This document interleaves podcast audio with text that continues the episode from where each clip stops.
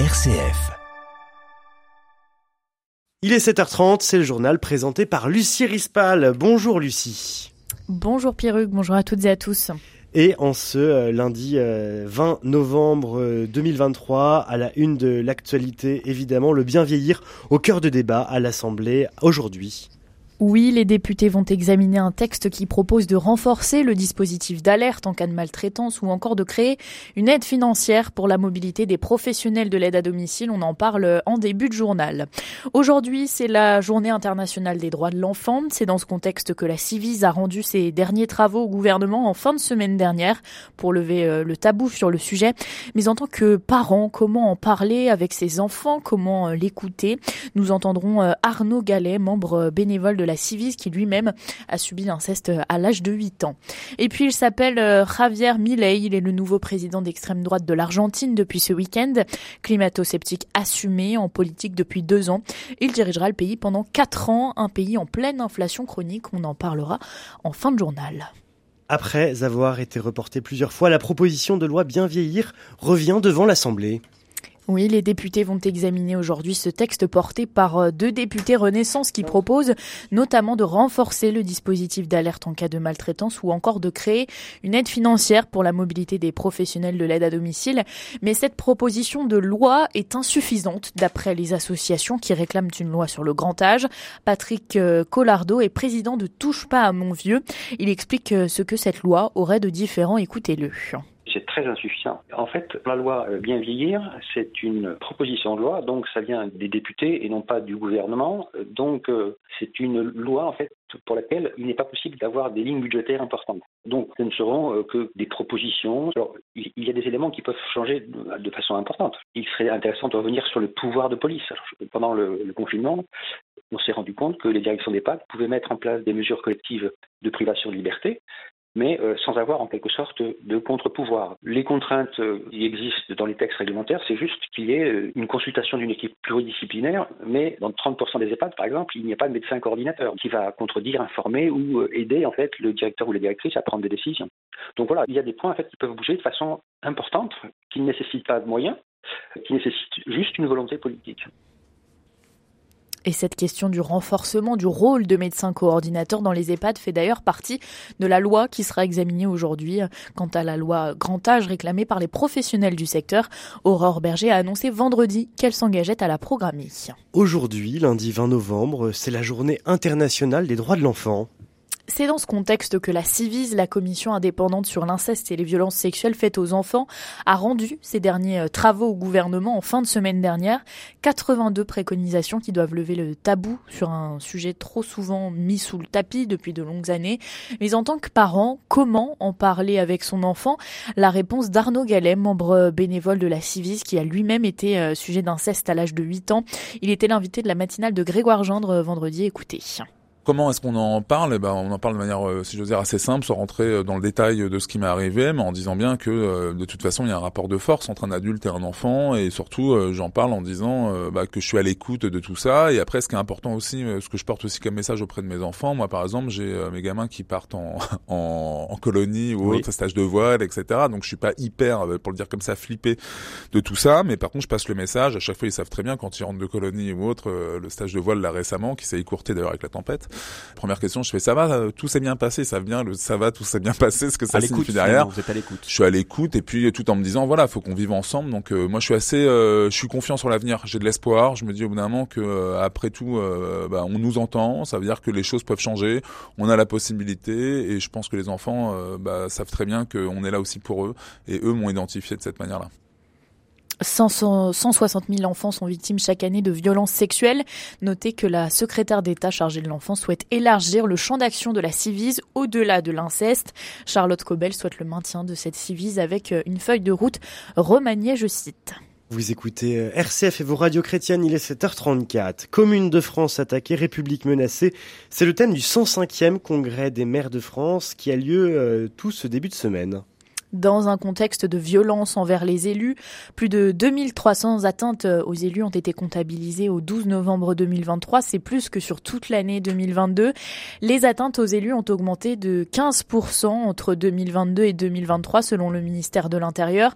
Le cyberharcèlement représente un quart de toutes les atteintes comptabilisées. Il devient donc euh, très compliqué et pesant d'être maire. C'est ce qu'explique euh, Muriel Fabre, la vice-présidente de l'AMF. Évidemment, euh, les émeutes ont été un événement majeur, notamment en matière de violence vis-à-vis des symboles républicains que sont nos bâtiments publics, mais je pense aussi aux élus. Mais les menaces et les attaques aujourd'hui auxquelles doivent faire face les communes ne sont pas que celles-ci. C'est aussi tout le contexte dans lequel on s'inscrit, à la fois cette bureaucratie écrasante, ces inflations normatives et, cette recentralisation financière qui pèse aujourd'hui sur le moral des maires. On a l'impression que le gouvernement oublie que la cellule de base de notre démocratie, c'est bien avant tout euh, la commune. Et force est de constater que cette recentralisation que nous vivons, qu'elle soit financière, administrative, euh, technique, nous empêche aujourd'hui d'agir. Et nous avons besoin d'avoir des moyens financiers, une autonomie fiscale, une autonomie financière. Nous avons besoin d'avoir une ingénierie. Nous avons besoin qu'on nous laisse aussi plus de place pour pouvoir répondre aux besoins de plus en plus croissants de nos concitoyens tout autre sujet pour faire des économies, Bercy veut drastiquement réduire la surface euh, immobilière occupée par l'administration. Le ministère de l'économie compte baisser de 25% les surfaces occupées euh, par l'État et les organismes publics. À l'international, l'Organisation mondiale de la santé, euh, qui a mené une mission à l'hôpital Al-Shifa, a décrit cet hôpital le plus grand de la bande de Gaza comme une zone de mort. Quelques dizaines de patients restaient encore dans l'établissement hier après l'évacuation massive de 2500 personnes il y a deux jours. Le président français a d'ailleurs annoncé dans un tweet hier que la France est prête à accueillir des enfants blessés de Gaza dans ses hôpitaux.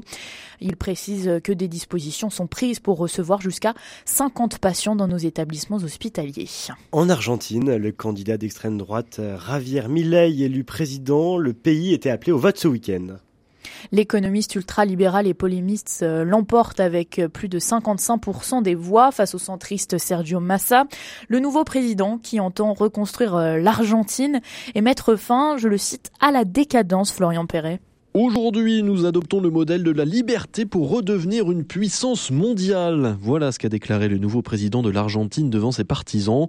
Un nouveau président d'extrême droite qui, à 53 ans, se décrit comme un anarcho-capitaliste. Ce polémiste de plateau de télé est arrivé en politique il y a deux ans. Ce climato-sceptique assumé explique que le changement climatique est un cycle et non la responsabilité de l'homme. Il gouvernera le pays pendant quatre ans. La troisième économie d'Amérique latine qui traverse une période difficile avec une inflation chronique. 4 Argentins sur 10 vivent sous le seuil de pauvreté. Les loyers sont hors d'atteinte pour beaucoup. Selon une étude de l'Université de Buenos Aires publiée en début d'année, 68% des jeunes de 18 à 29 ans émigreraient s'ils le pouvaient. Le pays est sous pression des objectifs de rééquilibrage budgétaire du FMI auquel l'Argentine rembourse un prêt colossal de 44 milliards de dollars. Précision de Florian Perret. Retour en France, il ne sera pas présent, pourtant il sera au cœur des discussions pendant la 19e édition de la Nuit du rugby ce soir à l'Olympia. Antoine Dupont, le demi-démêlé désigné à plusieurs reprises meilleur joueur du rugby à 15 du monde, a préféré faire profil bas quelques jours après l'annonce de son intégration à l'équipe de rugby à 7 en vue des JO 2024. Il commencera les préparations dès le mois de janvier, abandonnant son brassard de capitaine du 15 de France. Pardon. Réaction de Pierre-Laurent Gou, le rédacteur en chef adjoint de Rugby Rama. Écoutez. Le petit bémol, c'est que pour pouvoir participer à l'aventure olympique et justement ne pas arriver au dernier moment et justement ne pas piquer la place de quelqu'un qui aura fait toute la préparation. Antoine Dupont va faire toute la préparation olympique avec le groupe euh, de l'équipe de France de rugby à 7. Et donc, il ne euh, participera pas au tournoi de destination de 2024. Mais oui, il fallait faire un choix. Il a fait ce choix-là. Et moi, je trouve ça très bien. Ça aurait été mauvais qu'il soit dans un entre-deux, c'est-à-dire qu'il participe peut-être un peu à la préparation de l'équipe de France de rugby à 7, à un tournoi de rugby à 7, puis après, il se replonge l'équipe de France euh, à 15. Il y aura eu des risques de blessures. Il faut penser aussi qu'il continue de salarié hein, dans son club. Donc, son club, le Stade toulousain, espère quand même le voir de temps en temps et pourquoi pas participer aux phases finales s'il y a phase finale de Coupe d'Europe et de Top 14. Donc je trouve que la solution qui a été choisie par la Fédé, par le Stade toulousain et par le joueur, de le mettre à disposition de la préparation olympique est la bonne solution. Pierre Laurent Gou, rédacteur en chef adjoint de Rugby Rama. Et puis, ce n'est pas du rugby, c'est plutôt du foot. Samedi, la France a gagné face à Gibraltar 14 à 0. C'était à, Nice avec, avec pas mal de buts, notamment de Kylian Mbappé qui a signé un triplé, mais aussi des, un but de Kingsley Coman, deux buts même, et un but d'Ousmane Dembélé, deux d'Olivier Giroud, voilà. 14-0, 14-0, c'est pas rien, merci beaucoup. Lucie Rispal, on vous retrouve demain à partir de 7h30 pour un nouveau journal.